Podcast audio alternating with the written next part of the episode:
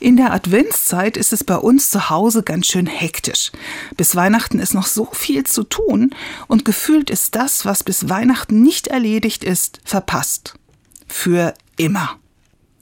Das erinnert mich an das typische Ende von Märchen. Erst geht es turbulent zu, die Helden haben jede Menge Prüfungen zu bestehen und gewinnen am Ende die Königstochter oder den Königssohn. Das Ganze gipfelt dann in einer Hochzeit und endet mit dem Satz, und sie lebten glücklich bis ans Ende. Punkt. Fertig. Danach kommt nichts. Schon ziemlich lustig eigentlich. Wie anders die Erzählung rund um Weihnachten. Mir gefallen ganz besonders die heiligen drei Könige. Die machen sich auf, weil sie einen Stern sehen. Den deuten sie als Zeichen für eine neue, friedliche Zeit, die mit der Geburt des neuen Königs der Juden beginnt. Den neuen König wollen sie natürlich sehen.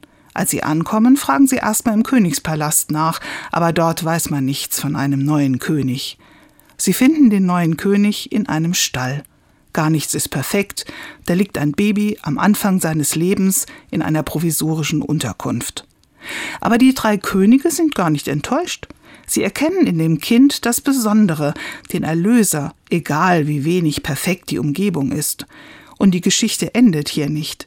Die heiligen drei Könige ziehen nach der Begegnung wieder nach Hause. Die Familie mit dem Kind muss fliehen, und auch später ist das Leben von Jesus alles andere als perfekt und königlich. Weihnachten steht also am Anfang, nicht am Ende. Das Beste kommt noch.